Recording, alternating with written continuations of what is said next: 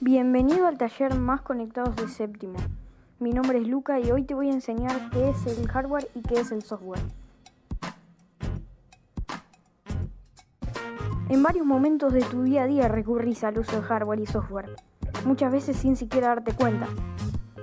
Siempre que te conectas a alguna red social, realizás llamadas de tu móvil o cuando miras alguna película desde tu computadora, estás en contacto con diferentes hardware y software.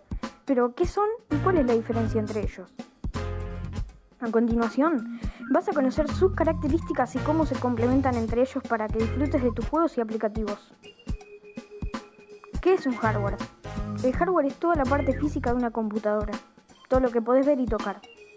En general, se le divide en dos grupos, hardware básico, que se trata de todos los elementos fundamentales e indispensables para el funcionamiento de la máquina, como el disco duro o la memoria RAM, por ejemplo, y el hardware complementario, que según sugiere el nombre, el hardware complementario agrupa los elementos que no son esenciales para el funcionamiento del equipo y que realizan tareas adicionales específicas, como impresoras y pendrives, por ejemplo.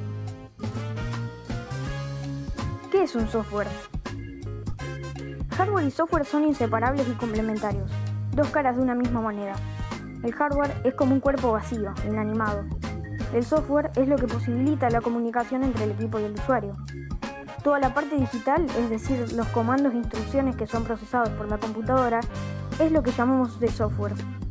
Se le divide en software de sistema, que incluye el sistema operativo y los controladores de dispositivos y los utilitarios del sistema, software de aplicación, que son los programas que utilizas para realizar determinada tarea, como por ejemplo los procesadores de texto o las aplicaciones, y el software de programación, que son las herramientas digitales que sirven para la creación de nuevos programas o para el desarrollo de programas ya existentes.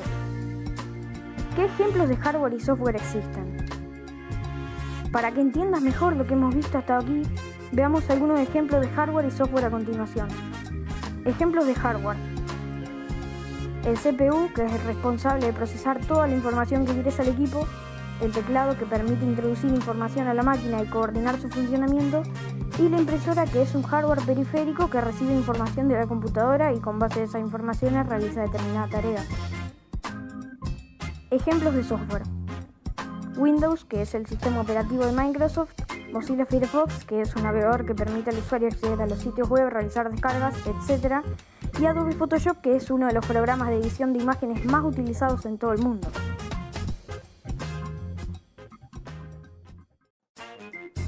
Conclusión. Es imposible imaginar los rumbos de los avances e innovaciones tecnológicos en el futuro, pero seguramente hardware y software seguirán siendo la base complementaria de cualquier desarrollo en este sentido. Mientras uno brinda todo el soporte físico, el otro se ocupa del lenguaje de la máquina y de proporcionar las instrucciones necesarias para que las tareas sean cumplidas de manera eficiente.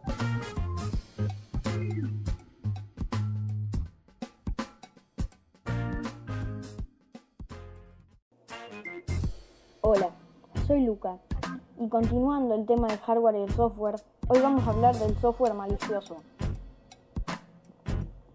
El software malicioso, conocido en inglés como malware, es un software diseñado específicamente para obtener acceso a un equipo o dañarlo sin que el usuario tenga conocimiento.